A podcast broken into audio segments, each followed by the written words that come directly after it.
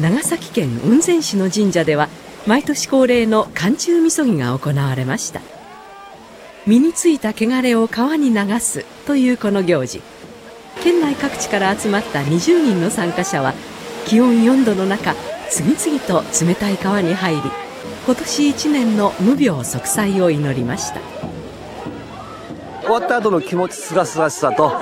まあ、達成感みたいなのがありますね。清らかに今年1年また過ごせるように、えー感謝しております